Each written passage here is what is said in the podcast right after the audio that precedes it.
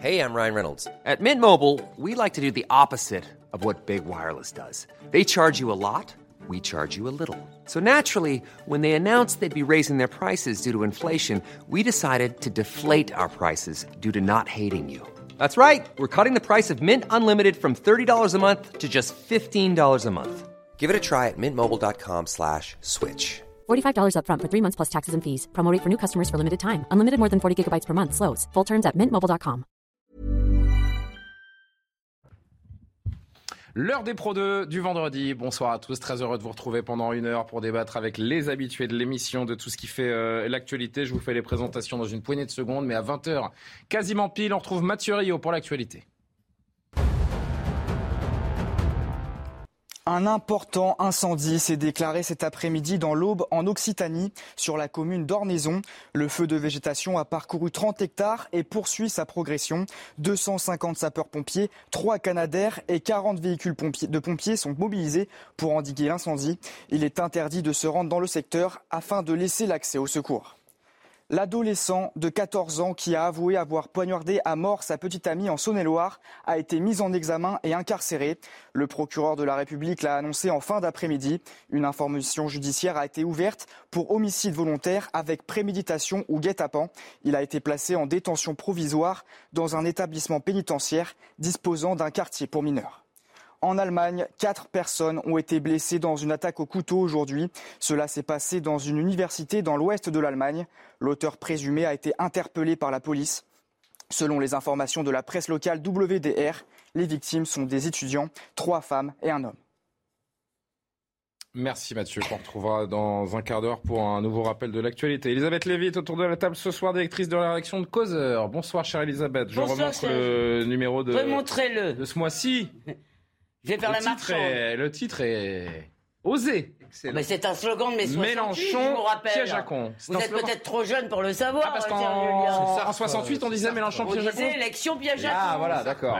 Voilà. Euh, à vos côtés, Patrick Roger. Ah ben en plus, eh, Comment j'avais oublié. Frédéric, je vous en prie, mon cher. Non, je crois que c'est Sartre qui disait. Qui disait Élection piège à con. D'accord. ouais. Et ben si c'est Ah bah, Sartre oh, qui le disait alors. Patrick, comment allez-vous Bonsoir. Toujours euh, directeur général de Sud Radio, Kevin Bossuet, professeur. toujours, vous n'êtes pas fait c'est mais pour l'instant, tout va bien. Non, en fait, Professeur d'histoire en banlieue parisienne, Bonsoir, notre ami Kevin Bossuet, bonsoir à vous, et Frédéric Durand, directeur de la revue L'Inspiration Politique. Bonsoir. Le dernier numéro, lui aussi, est paru dans les bons kiosques, comme on dit. Oui, Le voici avec une belle interview, notamment du président de l'Association des maires de France, David euh, Lisnard. Voilà, un homme passionnant et c'est un an, passionné. quasiment. Un an, exactement. C'est- c'est de la belle revue. Hein. Oui. Même Merci. physiquement, hein, le papier est très agréable. Et les photos Bravo. plein pot et tout, c'est- ça c'est très très bien. Allez, on rentre dans nos thèmes. On a beaucoup de choses à évoquer ce soir ensemble jusqu'à 21h. Au terme de trois jours de réquisitoire marathon au procès des attentats du 13 novembre, le parquet national antiterroriste a requis ce soir la réduction, la réduction, pardonnez-moi, la réclusion criminelle à perpétuité incompressible contre Salah Abdeslam, le seul membre encore en vie des commandos des attentats qui ont fait 130 morts à Paris et Saint-Denis. Euh, les autres prévenus ont également euh, pu entendre les réquisitions du parquet. On fait le point avec Mario Bazac sur place au Palais de justice de Paris. Le parquet a requis des peines à la hauteur de la somme colossale des souffrances physiques et psychiques que les accusés ont infligées. La perpétuité incompressible pour euh, Salah Abdeslam qui rend tout aménagement de peine très difficile, même si dans les faits, il pourra en faire la demande au bout euh, de 30 ans. Pour euh, l'accusation, rien de ce qu'il a dit n'est crédible. Il n'est pas juste complice, il est co-auteur. Il a bien participé. Il savait que le sang allait couler et il n'a émis aucun remords. Perpétuité aussi pour Mohamed Abrini, qualifié lui aussi par le parquet de survivant du convoi de la mort, mais avec une période de sûreté cette fois de 22 ans. Concernant les compagnons de cavale de Salah Abdeslam, Sofiane Ayari et Osama Krayan, la perpétuité a été requise avec une période de sûreté de 30 ans. Le parquet dit avoir la conviction qu'il devait commettre un attentat le soir du 13 novembre à l'aéroport d'Amsterdam sans savoir pourquoi ils ont renoncé. Contre les autres accusés présents, soupçonnés d'avoir apporté leur aide à des degrés divers à la cellule terroriste. Le parquet a requis des peines allant de la réclusion criminelle à perpétuité à 5 ans de prison. Sans eux, rien n'aurait été possible. Ce ne sont pas des acteurs périphériques. Puis, l'avocate générale a conclu ces trois jours de réquisition par cette phrase. Votre verdict ne guérira pas les blessures, ne ramènera pas les morts à la vie, mais pourra assurer que c'est la justice et le droit qui ont le dernier mot. On en discute quelques instants, mais d'abord on entend Maître Reinhardt, euh, avocat des partis civils. On peut toujours critiquer la hauteur de certaines peines. Euh, ce qui nous intéresse, c'est euh, d'une part ceux qui sont pour lesquels on a demandé le plus lourd, et il y avait une telle évidence qu'il n'y avait presque pas besoin de développer aussi longuement. Et puis d'un autre côté, les peines peut-être plus légères, sur lesquelles il y a eu un regard humain qui a été porté sur euh, ceux qui sont euh, actuels, qui comparaissent libres et qui sont euh, des, serviteurs de l'État islamique, mais peut-être parfois à contre-coeur ou parfois de façon non extrêmement voulue ou réfléchie. Et eh ben c'est ça où il y a eu cette distinction et cet écart entre des peines de 6 ans et la perpétuité avec des peines incompressibles qui démontre qu'on a su faire les distinctions qu'il fallait. De table autour de ces réquisitions. Donc je rappelle, comme le disait Mario Bazac, le verdict est attendu pour le 29 juin prochain. On ne pouvait pas attendre autre chose de la part du parquet, Elisabeth? Écoutez, euh, alors pour Salah Abdeslam, certainement. Après, je vous avoue que pour chacun des accusés, je, sais, je ne sais pas, je trouve que ce que disait l'avocat était intéressant. Non, la question qu'on doit se poser, puisque Évidemment, ce n'est pas un procès pour le verdict. Bien sûr, je ne dis pas que ce n'est pas important, si vous voulez, mais euh, ce n'était pas ça l'enjeu de ce procès. Il y a un symbole. Cette, euh, peine euh, incompressible, depuis qu'on a aboli la peine de mort, on ne peut pas faire plus. Hein. bien sûr. Et c'est très très rare. Hein. depuis qu'on a aboli la peine de mort, des, perpétuités incompressibles, il y en a eu 5-6 maximum. Hein. D'accord. Je disais donc que. Non, je ris parce que vous. J'essaye d'aller au bout. Oui, mais j'essaie d'informer les gens qui nous regardent aussi. Et que je ne sais plus où j'en suis, mais j'y viens.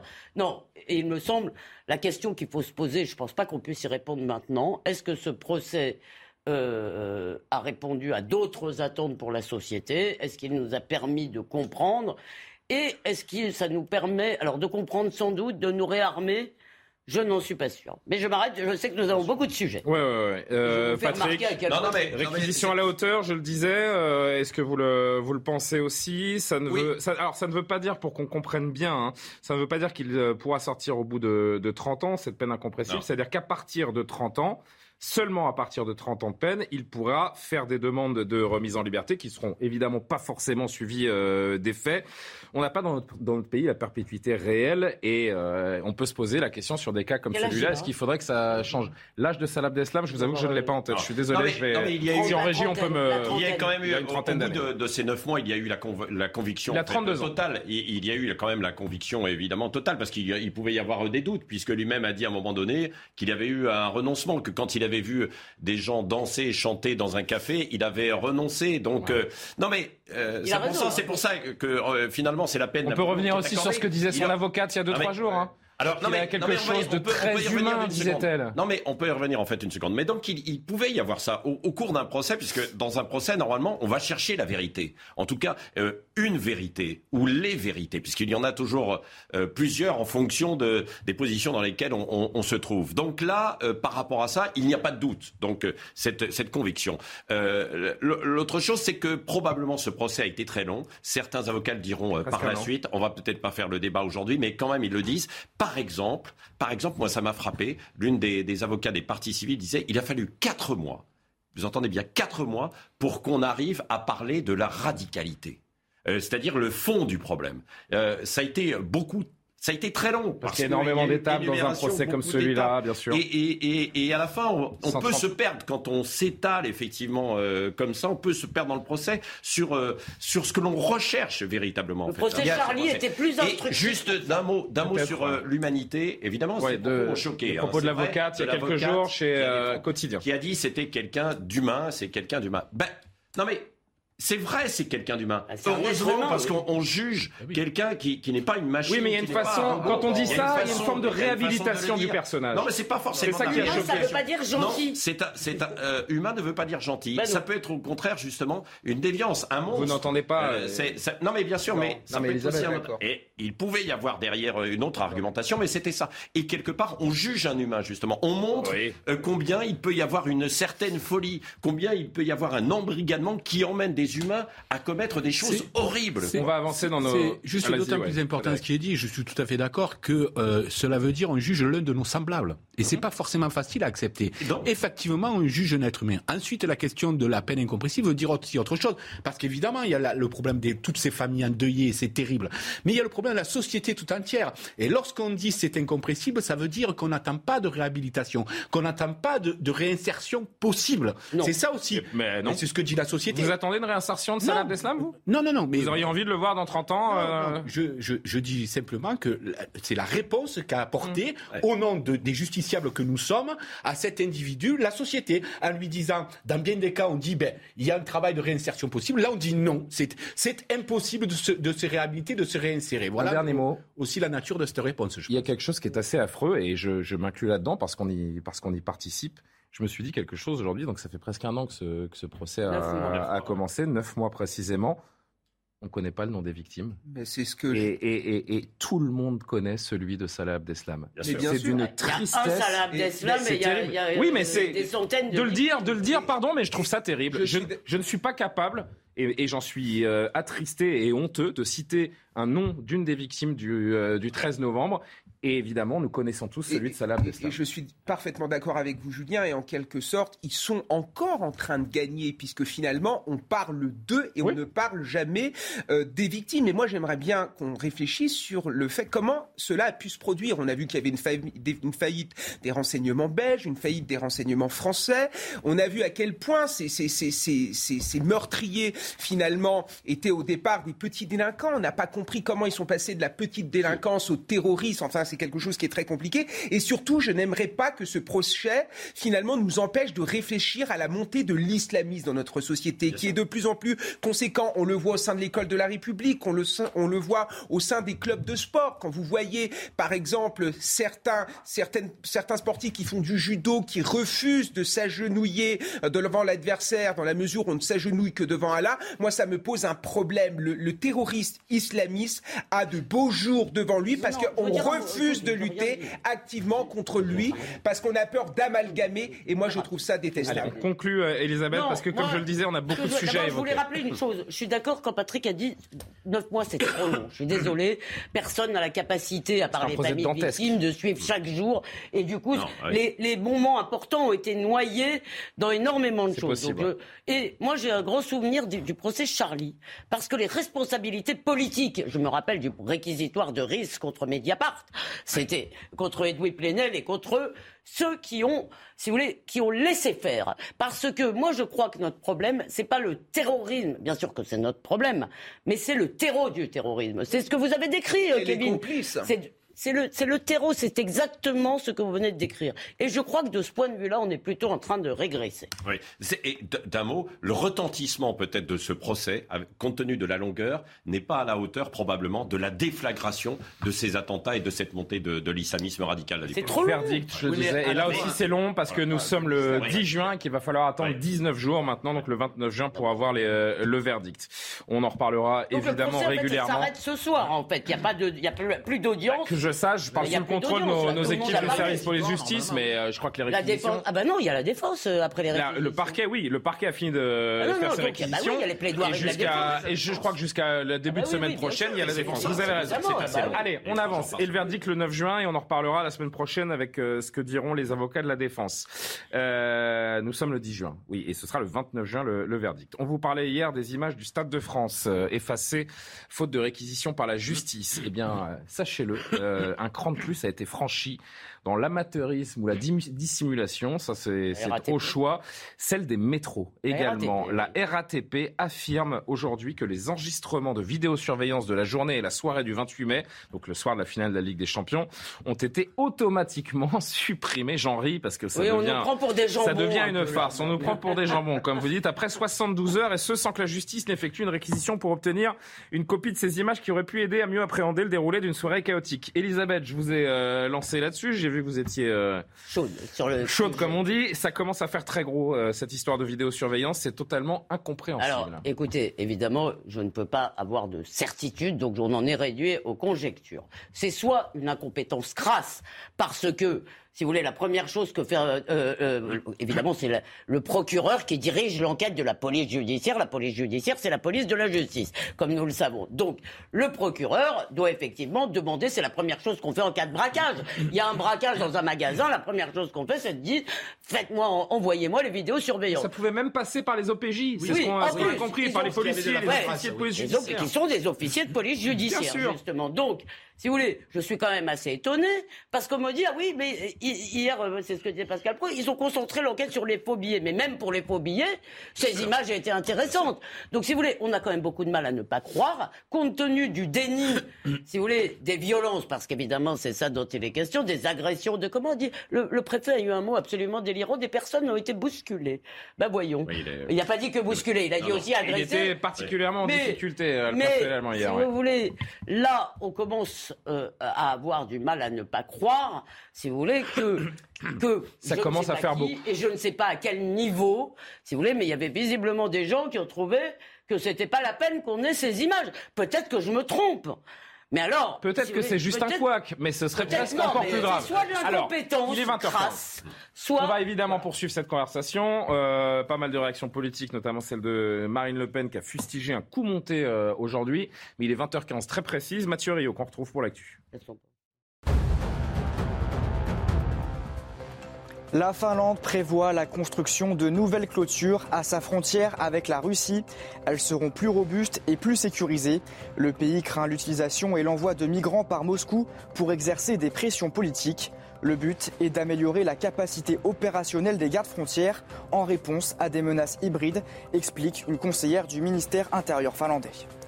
30 ans de viols et d'agressions sexuelles et 56 victimes potentielles. C'était aujourd'hui le premier jour du procès du violeur en série Dino Scala, surnommé le violeur de la Sambre. Il comparaît devant les assises du Nord. Il est jugé pour 17 viols, 12 tentatives de viol et 27 agressions ou tentatives d'agression sexuelle entre 1988 et 2018.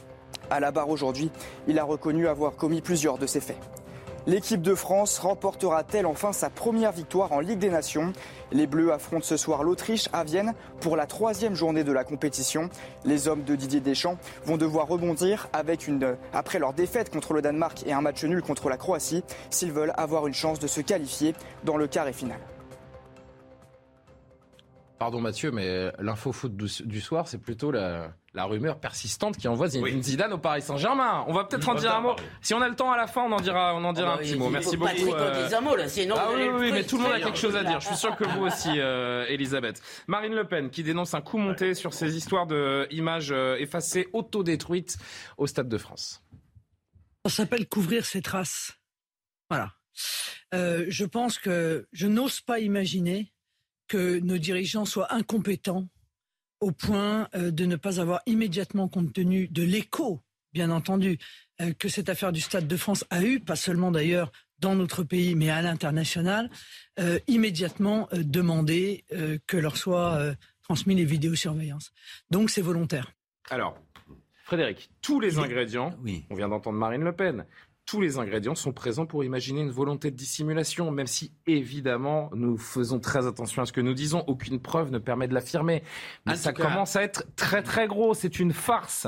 En tout cas, il est possible euh, que les images. Les, les, les, Liverpoolois trouvent pas ça drôle. Il est, non, mais vous m'avez compris. Il est possible que les images, si nous les avions eues, démentent les dires du préfet allemand et de Monsieur Sans blague, oh sans blague, Frédéric Quelle révélation Et donc, quel mauvais esprit Mais on n'en sait rien. Vous êtes d'accord? Mais le résultat, la vérité, c'est qu'on ne saura jamais. On n'a pas vu les images. Donc, on ne saura jamais. Donc, moi, je continue. Et Erwan Le Temps les a vus. Oui, mais je continue de penser que le fantasme est toujours plus dangereux que la vérité.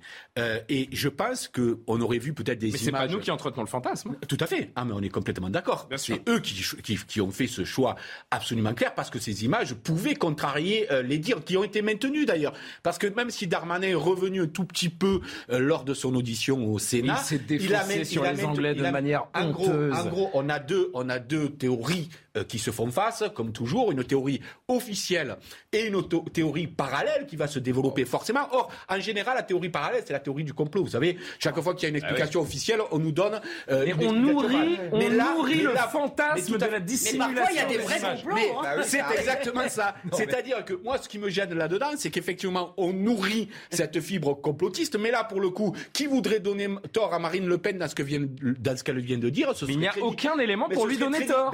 Il n'y a aucun élément pour lui donner tort. Donc c'est la, c'est la suite d'un fiasco qui risque de laisser les traces. Kevin et Elisabeth qui parlait du responsable de la FFF hier, qui durant oui. son édition euh, au, au, Sénat a parlé de, de ces vidéos qu'il a vues donc quasiment en direct puisqu'il a, il a passé, direct. il a expliqué la soirée au PC Sécurité, les avions en direct. Il parlait d'une immense violence. À aucun moment quelqu'un dans ce PC sécurité, avec toutes les autorités compétentes autour des, des, écrans, ne se dit tiens, on va mettre de côté ces images d'une violence inouïe pour une éventuelle enquête. Non, ça mais... paraît complètement fou. Alors ça, non, je suis pas évidemment... sûr qu'ils en aient le droit sans réquisition. J'ai pas réussi à trouver l'info. Ah non, mais évidemment qu'on se moque du monde. Alors, soit c'est de l'incompétence, soit c'est une volonté délibérée. Mais les conséquences sont dévastatrices. Mettez-vous à la place des Français qui ont l'impression qu'on a envie de leur cacher ce qui est en train de devenir la France, ou du moins ce qui est en train de devenir une partie de la France. Parce que ce qui s'est passé au Stade de France, c'est évidemment une partie de, de, de, gens qui sont présents, souvent issus de l'immigration, qui ont dépouillé, qui ont violenté, qui ont harcelé sexuellement des pauvres supporters qui étaient là. Non, mais je crois que c'est fait vous avez vu les témoignages. d'écouter un petit peu les Anglais et de manière plus générale. Ouais, enfin, on peut parler des délinquants sans non, mais forcément stigmatiser les origines des uns et des autres. D'avoir des ça a un rapport et des oreilles oui. pour entendre. Et une chose, moi, qui m'inquiète, c'est finalement la fracture démocratique qui ne fait que s'accentuer. Si dimanche, lors des élections, il y a un absentéisme assez important, mais c'est normal parce que les gens en ont marre. Les gens ne croient plus cet État. Mmh. Les gens ne et... croient plus les représentants de l'État. Et moi, je trouve ça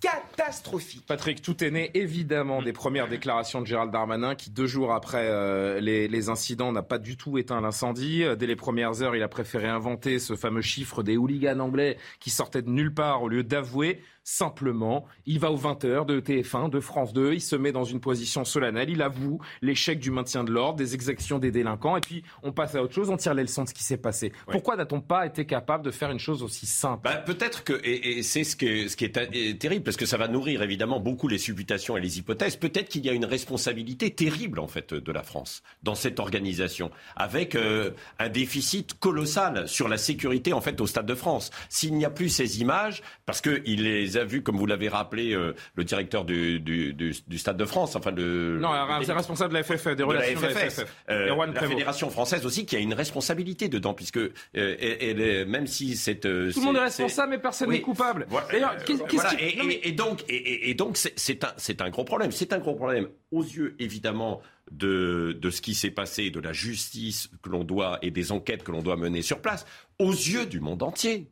Imaginez, moi ce matin j'avais un, un, supporter en fait de Liverpool qui, a, qui a, regardé avec d'autres supporters de, de, Liverpool ce matin sur Sud Radio et donc il a regardé hier l'audition du préfet allemand. Mais ils étaient choqués, outrés, évidemment. Alors, ils ont été tellement plus, stigmatisés. Aura, vous, vous, savez qu'ils ont des formulaires qu'ils doivent remplir. C'est la croix et la manière hein, pour porter Alors, plainte. Ils veulent même pas le faire tellement c'est facile. Il faut l'envoyer par la poste. Non, ouais, si, si, si, si. C'est ainsi. Vous remplissez en fait. 2022. Vous devez remplir un document sur l'ordinateur que vous devez ensuite imprimer, envoyé par la poste pour non, mais, euh, et, et, et être disait, traité par on les. Ne comprend pas ce on dit foutage de gueule en anglais. On ne comprend pas. On ne comprend pas ce qui se passe en France. J'ai une question très simple. Il y a eu. Non mais attendez, il y a eu ces vidéos. Donc supprimées là. Il y a celle-ci de nouveau. Il y avait eu un déficit colossal lors de l'organisation et de la sécurité, de la prise en charge de ses supporters. Maintenant, on sait qu'ils ont menti sur le nombre parce qu'ils l'ont reconnu euh, à demi-mot. Il n'y avait pas 30, 40 000 billets. Non, mais, mais je vais vous dire quelque chose. Donc là, Gérald Darmanin. Là, là c'est terrible, quoi. Gérald Darmanin est de toute évidence le premier responsable de ce qui est en train de se passer par ses, par ses, déclarations originelles. Et moi, je me pose non, une pardon, question. Qu'est-ce qui peut mener en France en 2022 non, attendez, attendez. Attends, je peux finir ma, ma question. Qu'est-ce qui peut mener en France en 2022 à la démission d'un ministre? Bon, alors je ne sais pas, je n'ai pas de réponse à ça, mais excusez-moi, le premier responsable, je suis navré de vous le dire, c'est le président de la République Ah bon qui a voulu, qui a demandé, réclamé cette finale, si vous voulez, alors Oui, que vrai. euh, euh, nous n'avions absolument pas le temps normal pour l'organiser. C'est lui le premier responsable. Mais moi, je voudrais revenir sur ce qu'ont dit Frédéric et, et Kevin. Parce que, au-delà du stade, au-delà du sport, si on a caché les images du métro aussi, Oui. qui, comme par hasard, ont disparu, elles aussi, parce que là, dans le métro, on les voit, les agressions, je pense, parce que beaucoup de Ah, on ne les a pas cachées, elles ont été autodétruites. Beaucoup de supporters, oui, oui. Donc, autodétruite. On va oui, avec l'autodestruction, je crois. C'est Mission si Impossible. on n'a pas vu ces images, en tous les cas, ces images montrent quelque chose qui est un peu l'état de la France. Alors vous me dites, Frédéric, c'est pour ça que je voulais, euh, parce que pour, pour que vous puissiez me répondre, vous me dites, il faut pas tout de suite parler des origines. Je crois qu'en l'occurrence, si vous voulez, c'est de ne pas en parler qui fait que le, ça alimente le fantasme. Tout Pourquoi Parce que nous savons, excusez-moi, qu'il y a quand même un lien direct, si vous voulez, que il y a une énorme partie de cette délinquance, d'accord, qui a quelque chose à voir avec une immigration non intégrée, avec la faillite de l'intégration. Et il faut reconnaître aussi, je le dis très vite parce qu'il faut dire les deux en même et qu'il reste temps, 40 secondes? il faut reconnaître très vite que, évidemment, ça n'est l'immense majorité des habitants de ces quartiers aspirent à l'ordre. Frédéric Durand. Et que Oui. ne pas dire. Tout à fait. Voilà. Non, moi, Frédéric juste- Durand, quand on pose la question de la délinquance en Seine-Saint-Denis, les procès pour racisme, c'est vrai, ils fusent de toutes parts. La violence en Seine-Saint-Denis, c'est une réalité. On ne dit pas pour autant, et je me fais euh, pour le coup l'avocat d'Elisabeth Lévy, que tous les avocats, que tous les habitants du 93 sont des voyous. Ça, c'est une manipulation dont les Français ont ras-le-bol. Mais vous savez, moi, je veux pas faire du Gérard Da- Darmanin à l'envers. Mhm. Qui dit euh, ces méchants anglais, euh, on le sait de toute façon, on le sait, on le sait bien, c'était des, des, des, des supporters violents, on sait bien que les Anglais sont comme ça, etc. etc. Euh, voilà dans quoi il s'est engagé. Et les Italiens sont sans- voyeurs. euh, sans, sans- sans- sans savoir rien du tout, en fait, Darmanin. Il a dit ça parce qu'il a pris le parti sans aucun... Il a repris les propos du préfet allemand qui a fait une mais estimation il a, au doigt il a pris, il a pris des poncifs qui, dont il s'est dit ça peut marcher, puisqu'on sait très bien que les supporters anglais ont eu leur période de violence. D'ailleurs, ils ont fait gros Ouais. travail sur Je ça. peux vous dire que ça se Mais- passe beaucoup mieux dans le championnat anglais, les supporters, que dans le tout à, championnat de France. Tout à hein. fait, aujourd'hui d'ailleurs. Donc il y, a eu un travail, largement. il y a eu un travail qui a été fait. Mais Ils il ont fait le dit, ménage. en sortant un poncif de cette nature, on va être beaucoup plus crédible et beaucoup plus facile à croire en trouvant les ennemis de l'extérieur. Et donc, moi, je ne ferai pas du Darmanin à l'envers. C'est la pause. On va se retrouver dans une poignée de secondes. On va euh, revenir également sur euh, ce drame, l'effroi Clessé après que cette euh, gamine de 13 ans a été poignardée par son euh, ex-petit copain ou petit copain de, de 14 ans. Les législatives, c'est dans deux jours. Ça ne nous intéresse pas Bah, Pourtant, on va en parler un Ce peu qui quand même. m'intéresse, c'est que ça n'intéresse personne. Ouais, Ça, c'est ça vrai que c'est intéressant. Et la, NUP, la NUPES, qui Oui. fait peur, qui fait beaucoup. peur, Non, ça, qui fait peur à Emmanuel Macron. À tout de suite. Ne dites pas NUPES, on dirait Bah, si. une maladie. La deuxième partie de l'heure des Pro 2, mais avant cela, il est 20h30. L'actualité, Mathieu Rio. Boris Johnson est consterné après la condamnation à mort de deux Britanniques par les séparatistes pro-russes de Donetsk en Ukraine. C'est ce qu'a indiqué cet après-midi son porte-parole. Le Royaume-Uni soutient l'Ukraine dans ses efforts pour les libérer. Selon Londres, ces deux hommes servaient dans les forces armées ukrainiennes et sont des prisonniers de guerre et non des mercenaires. 18 mois à 4 ans de prison ferme requis contre les voleurs de cette œuvre du street artiste Banksy. Huit hommes comparaissent depuis mercredi à Paris. La procureure a requis 6 ans de prison, dont 3 ans ferme pour l'homme qui aurait commandité le méfait, ainsi que 150 000 euros d'amende. L'œuvre volée rendait hommage aux victimes du Bataclan. Face au Covid-19, le CHU de Martinique active de nouveau le plan blanc seulement un mois après sa levée. Sur l'île, l'épidémie regagne du terrain avec presque 8000 nouveaux cas par jour. Excusez-moi, 8000 nouveaux cas au cours de la première semaine de juin. En Martinique, 45% de la population a un schéma vaccinal complet.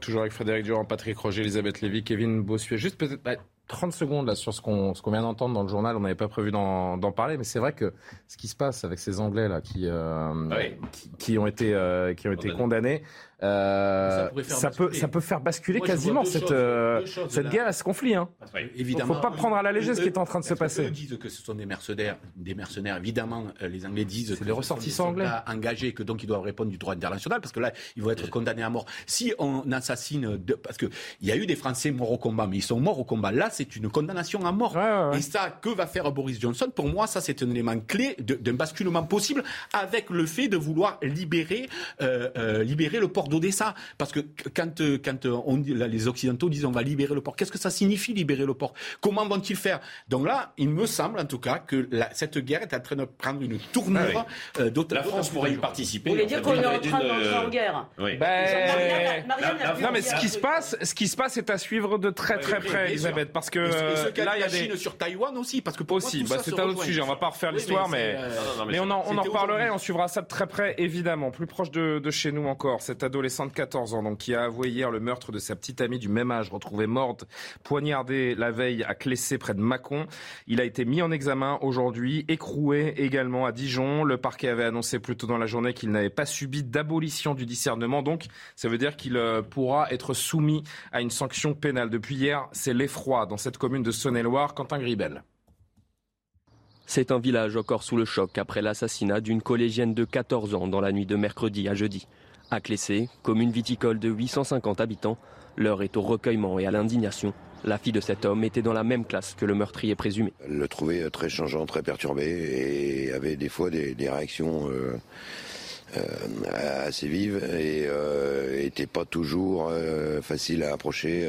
voilà, il y avait des, des, fois, elle en avait limite un peu peur. Selon les premiers éléments de l'enquête, le suspect aurait eu par le passé des paroles inquiétantes évoquant sa volonté de tuer quelqu'un notamment sa petite amie, des propos qu'il aurait réitérés récemment. Les bruits de couloir disent que euh, mardi au collège, euh, il aurait avancé quelques, euh, quelques menaces dans ce genre. Maintenant, c'est des paroles d'ado, on relève, on relève pas. difficile d'affirmer et de prévoir des choses, quoi. Voilà, quoi. Mais déjà mardi, elle l'avait trouvé déjà assez bizarre, voilà, au collège. Inconnu de la justice, le meurtrier présumé a été mis en examen et incarcéré dans un établissement pénitentiaire disposant d'un quartier pour mineurs. Il risque jusqu'à 20 ans de prison. Kevin Bossuet, je rappelle que vous êtes prof en, collège, des adolescents de 14 ans, vous en rencontrez tous les jours. Comment un, ado de cet âge peut-il être amené à égorger sa petite amie? C'est évidemment la question sordide à laquelle l'enquête va tenter de répondre. Au-delà de ce fait divers, on ne peut pas s'empêcher de s'interroger sur cette irruption de la violence dans ce drame, sur, euh, sur l'âge de l'auteur des coups, un garçon à peine sorti de l'enfance. Donc là, c'est sans doute un cas exceptionnel, mais moi, ça ne m'étonne pas parce que je vois de plus en plus chez les adolescents une incapacité à faire la différence entre le bien et le mal, avec un manque d'empathie de plus en plus conséquent, avec des adolescents à qui on n'a pas appris la frustration, qui n'acceptent plus finalement qu'on leur dise non, et cela peut déboucher évidemment sur des actes qui sont extrêmement violents. Et moi, ce qui me choc en tant qu'enseignant, c'est que la violence est aujourd'hui totalement banalisée. C'est quelque chose qui, dans le milieu scolaire et en dehors de milieu scolaire, pour les adolescents, je parle, c'est quelque chose de normal. C'est-à-dire qu'on ne cherche même plus à discuter, tout de suite on frappe, on insulte. On, à quoi ou à qui à faute? Les réseaux sociaux, ah ben moi je pense les jeux vidéo? Non, il y, a tout d'abord les jeux vidéo parce qu'il y a une déconnexion entre le monde mm. des adolescents qui est un monde en effet euh, virtuel et la réalité. Mais je crois que c'est aussi le monde des adultes qui ne joue pas forcément son rôle. Je veux dire, il y a mm. des parents qui laissent des... gamins à l'abandon et cette super connexion des, des, ados également. Frédéric Durand, il était, vous étiez avec nous, on était ensemble hier soir dans, dans Soir Info. On avait la, chance d'avoir le docteur euh, Maurice Berger par, euh, par liaison vidéo avec qui on a posé quelques questions. Et je me souviens de ce qu'il nous a, ce qui nous a raconté, notamment autour de ce à quoi les, les enfants, les jeunes sont soumis euh, aujourd'hui. Alors déjà, quand je lui ai demandé s'il y a 14 ans un, enfant tueur, ça le choquait, il a dit qu'il s'y attendait et que le prochain sera plus jeune et que la seule limite désormais au rajeunissement des, des jeunes violents, ce sera finalement la force physique de ces, de ces enfants qui pourront physiquement pas forcément, pas forcément tuer. En Grande-Bretagne, il y a 15 ou 20 ans, je me rappelle. Et euh, surtout, ce qu'il nous a raconté et ce qui est particulièrement euh, fou de se dire, c'est qu'en ce moment, dans les cours d'école, de collège en tout cas, c'est pas forcément de jeux vidéo dont on, dont on parle, on se, on se relaye des vidéos de crimes, de, de morts, de, de, de, vidéos morbides, réelles. Et Maurice Berger nous explique que, oui, cet adolescent qui découvre cette vidéo la première fois, allez, pendant 24 heures, 48 heures, il a cette sidération de se dire c'est horrible. Mais il y a un moment aussi où il y a une anesthésie du cerveau à ces images violentes et une désinhibition par rapport à, à, ces images qui deviennent banales. Non, mais et sans faire de la sociologie, mais tout de mmh. même, c'est vrai que le moment de l'adolescence est un moment particulièrement important où les adolescents sont ils sont perméables à énormément de choses. Et il peut y avoir une altération à un moment donné parce qu'on est euh, en apesanteur entre guillemets avec euh, les jeux vidéo, avec une déconnexion à la société, avec des parents qui ne sont peut-être moins présents, avec un déficit d'autorité peut-être aussi dans les établissements, avec une violence qui est propagée partout, c'est désinhibé parfois cette, cette violence quoi. Qui plus est, on la voit relayée en fait à la télévision. Et vous l'avez dit relayée par les ce qui, n'existait pas auparavant, c'est-à-dire que ces images elles ne circulaient pas parce qu'ils n'avaient pas les iPhones. Aujourd'hui, ils ont tous des, des, smartphones. Dès le plus jeune âge. Et dès le plus jeune âge. C'est pour ça d'ailleurs qu'il y a toujours une interrogation quand vous êtes parent, à partir de quel moment on laisse un smartphone à ses enfants avec la circulation et l'accès. Et là, en, plus, il y a un contexte familial apparemment violent, comme l'a dit le, procureur hier. C'est terrible, quoi. Évidemment, Elisabeth, je vous donne la parole tout de suite. Je voudrais juste qu'on entende le témoignage pour alimenter encore le, débat. Euh, une amie d'enfance du jeune meurtrier qui a euh, témoigné chez nos confrères de RTL tout à l'heure. Elle raconte finalement sur les dernières semaines la dérive de son, de son jeune ami. Écoutez-la. Il s'entraînait à lancer des couteaux dans le vide. Et euh, quand j'étais en heure de colle avec lui, avec son stylo, il s'amusait à le pointer contre sa feuille, brusquement. C'est-à-dire le pointer contre sa feuille Bah, comme s'il lançait un couteau. Seul, il était très discret, pensif, il parlait pas trop, et je trouve qu'il gardait un peu tout pour lui. Mais quand il était pas seul, bah, il était plus à l'aise. Il disait euh, en humour noir qu'il euh, voulait la tuer, qui voulait de la violence contre elle. Mais nous, on prenait à la rigolade parce qu'on pensait pas qu'il allait faire ça. On pensait qu'il rigolait, donc on disait pas qu'il était menaçant. Enfin, Emma lui faisait confiance et euh, bah, je pensais pas euh, qu'il pouvait faire quelque chose comme ça. Emma, c'était donc le, le, prénom de cette jeune fille assassinée. Je précise juste, Elisabeth, avant de vous entendre, qu'une expertise psychiatrique, donc je le disais tout à l'heure, a conclu à une altération importante du discernement, mais sans l'abolition, ce qui rend le jeune homme accessible à, à une sanction pénale je vous dis franchement, euh, je vois pas comment dans les, en, moins de 24 heures, là, on a pu euh, tirer un diagnostic définitif euh, psychiatrique de ce gamin de 14 ans. Je, trouve que c'est un peu rapide quand même. Là, je suis assez sidéré parfois, la justice qui nous dit en 24 heures qu'un meurtre n'est pas antisémite, que l'autre était fou. Que... Bon, alors, plusieurs choses, je souscris à ce que vous avez dit sur la violence. Néanmoins, je vous mets en garde contre le, la tentation de tout sociologiser. Il y a aussi des histoires, pardon, singulière. C'est-à-dire, on a tendance, quand quelque chose se passe, nous, on veut du sens. Hmm. D'accord? On veut du sens.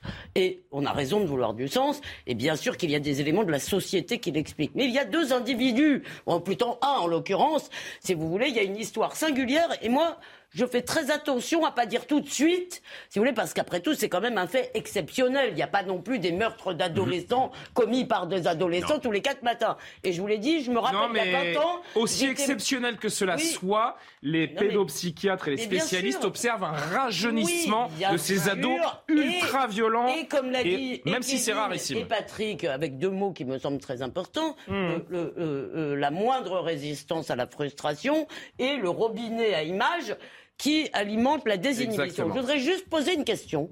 Parce que est, moi, je suis très désarmé euh, face à ce genre de choses. Je ne sais pas très bien comment le penser. Il y a la question de la responsabilité qui est vertigineuse. Vous savez, il y a cette blague, c'est tout à fait un autre sujet dans un autre domaine. On dit ah oui, Hitler a eu une enfance malheureuse.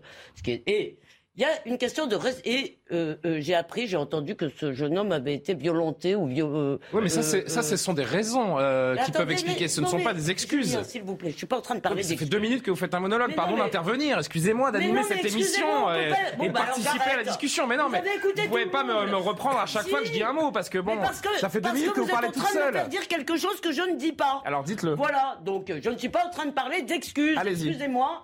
Je veux dire, c'est un sujet compliqué. Donc oui, je veux aller au bout.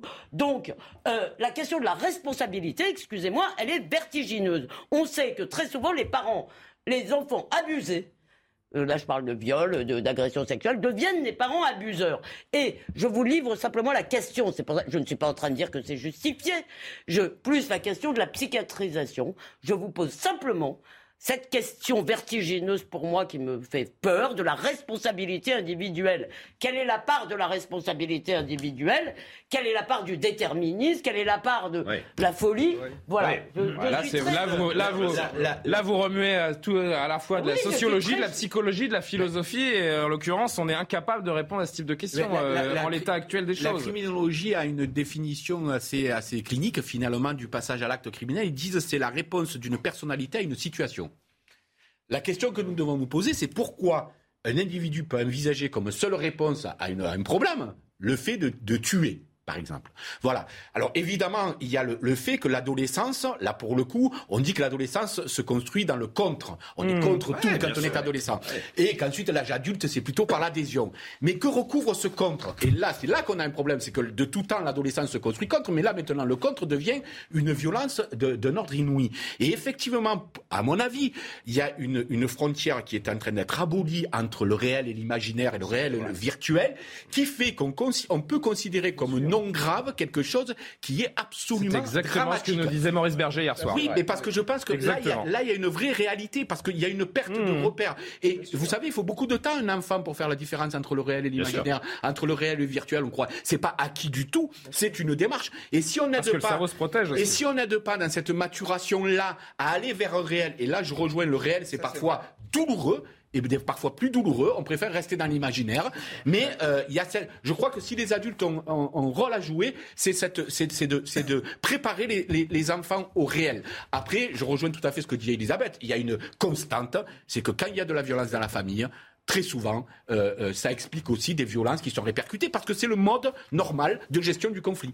Situation euh, absolument effroyable et, on suivra évidemment aussi les, les prochains développements. Je rappelle donc que ce, ce garçon, ce gamin a été mis en examen, écroué dans un centre pour mineurs à, à, Dijon. Il nous reste quelques minutes pour évoquer le volet politique. Tout le monde s'en fout. Vous vouliez parler de Zidane, je me disais. Ah oui, oui, oui, non mais je vais le faire. Je vais le faire, je vais le faire. Ça va être, ça va être difficile ah, aussi mais je ne partirai pas de ce plateau sans avoir parlé de Zidane. Ne et vous je vous écouterai pas. religieusement. Non, non, vous participerez. Oh et si, mais d'abord une question. Et si Emmanuel Macron n'avait pas la majorité absolue dimanche 19, euh, puisque ce sera le, le deuxième tour. D'abord, il y a un premier tour ce dimanche-là, 12. D'ailleurs, émission spéciale, évidemment, toute la soirée sur CNews. Ce sondage Ipsos, la NUP, la NUPES, la NUPS, vous dites ce que vous voulez. En tout cas, oh, la... bah, oui, pourquoi pas, la NUPS. Totalise 28%. Il paraît, c'est Jean-Sébastien Ferjou qui m'a dit que NUPS en anglais, c'était un mot très très vulgaire que je ne traduirai pas ici. La NUPES, donc on va dire, totalise 28% des intentions de vote contre 27% pour la majorité présidentielle. On est également dans la marge d'erreur, hein, mais la tendance, elle est, elle est mauvaise pour la majorité. Patrick Roger, euh, Emmanuel Macron tremble de voir Jean-Luc Mélenchon se rapprocher de Matignon. Sauf que, évidemment, tremble Emmanuel Macron. Non, sauf que, évidemment, ce n'est pas une, euh, une élection euh, nationale, mais, c'est 577 élections euh, locales. Et que mais ça peut déboucher sur un changement de Premier ministre. Non, mais c'est qu'à chaque fois, le contexte est différent et donc ce n'est pas ce cumul. Évidemment, fondamentalement, s'il y avait eu une réforme de cette élection avec de la proportionnelle, euh, là, Emmanuel Macron pourrait trembler euh, davantage.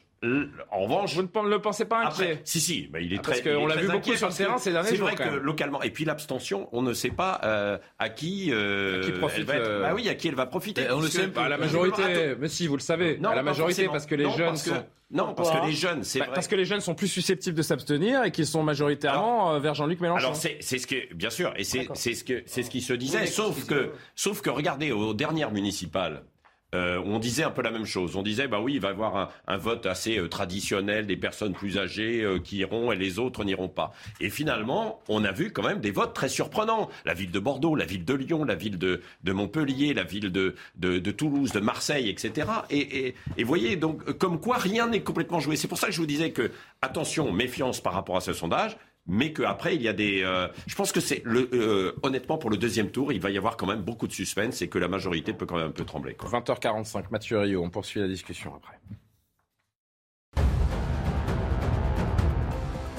Au procès des attentats du 13 novembre, la perpétuité incompressible a été requise contre Salah Abdeslam. Il est l'unique membre encore en vie des commandos qui ont fait 130 morts à Paris et à Saint-Denis. Cette sanction rarissime rend très infime la possibilité d'un aménagement de peine. Elle a été demandée au regard de l'immense gravité des faits reprochés aux Français de 32 ans. Après le fiasco et les incidents de la finale de la Ligue des Champions au Stade de France, un premier rapport d'enquête gouvernementale a été remis à Elisabeth Borne. Il recommande aux autorités de garantir la fluidité des accès avec des adaptations en temps réel ou encore la systématisation de l'usage de billetteries sécurisées pour les prochains événements sportifs internationaux. Aux États-Unis, les voyageurs n'auront bientôt plus l'obligation de présenter un test Covid négatif pour entrer dans le pays par avion. C'est ce qu'a annoncé la Maison-Blanche. La fin de cette restriction entrera en vigueur ce dimanche. Le port du masque n'est plus obligatoire dans les transports depuis le mois d'avril suite à une décision de justice. Frédéric Durand, le duel dimanche, c'est euh, Macron-Mélenchon? Bah, euh, euh, déjà, les chiffres là, tels que vous les avez montrés, effectivement, ne veulent rien dire parce qu'il y a ces 177 élections. Non, moins d'un mot. Juste, oui, bien. Non, non, mais ça veut rien dire. Il insiste, il insiste pour parler des législatives, mais pour me, pour me faire un tacle à la gorge. Parce que tous les, tous les sondages, partout, je comprends pas qu'on fasse ce genre de sondage. C'est tellement idiot à mon sens. Ah, mais c'est ce qu'on vient de dire. Il y a 577 euh, Exactement. Mais on peut prendre un pouce général. La question, c'est et si Macron n'avait pas la majorité absolue Et ma réponse est il aura une majorité relative. Et pourquoi? Parce que je pense. Donc sous les 289 sièges. Voilà. Pourquoi parce qu'il supposerait que cela. Et là sera dans l'opposition peut-être. Pour qu'il n'ait pas de majorité relative, cela supposerait qu'une autre force politique ait la majorité absolue, c'est-à-dire 289 mmh. sièges, ce qui n'arrivera pas. Mmh. Et donc si demain il n'a pas la majorité. Ah vous, vous en êtes sûr? Absolument certain. Ah bon Oui. et je prends le pari. je suis sûr de quoi Qu'il aura, qu'il aura. Non mais qu'il n'y aura pas. Que euh, personne n'aura la majorité. Euh, qu'en tout cas, la NUP n'aura pas la majorité. Ça, ah, j'en suis sûr. Aujourd'hui, on est à, on est à. Oh, je vais passer un meilleur week-end grâce à vous. Allez, allez. Moi aussi. je, euh, suis sûr. Évidemment qu'on peut être sûr de rien. Mais pour avoir 280, peut-être que personne ne les aura, pas, seulement la NUP. NUP, à la NUP, tout le monde n'est pas sur le même. ne s'est pas accordé exactement sur la même note. On le sait depuis depuis depuis un moment. Les propos de Jean-Luc Mélenchon sur la police qui tue ne font pas l'unanimité. C'est Fabien Roussel qui est sorti du bois aujourd'hui. Bravo. Euh, on peut le dire. Je ne ferai jamais d'amalgame en disant que la police tue, dit-il. Euh, nous avons besoin de policiers et de gendarmes mieux formés en nombre suffisant pour garantir notre tranquillité. En aucun cas, je ne parlerai comme cela. Jamais. Il a raison. Eh ben, bon, mais il y a des fritures sur les ondes à la NUPES. Non mais je, moi je ne suis pas un aficionado du communisme qui est une idéologie criminelle et liberticide, mais je dois bien dire qu'en effet Fabien Roussel, enfin je l'adore. Enfin quelqu'un de gauche qui parle d'identité, qui défend des valeurs de laïcité, là où Jean-Luc Mélenchon a complètement vrillé. Bon, il y a quelque chose qui m'a choqué quand même au bah, cours de ces dans la même alliance que Jean-Luc Mélenchon. c'est le fait que Daniel Obono et Madame Simonet de la France Insoumise ont invité Jérémy Corbyn à leur, à leur, euh, meeting, qui est l'incarnation même de l'islamo-gauchisme et qui a été viré de son parti pour antisémitisme. Moi, je trouve que c'est très grave ce qui est en train de devenir la gauche française. En tout cas, les, en tout cas les communistes français n'ont jamais tué autre chose que des nazis.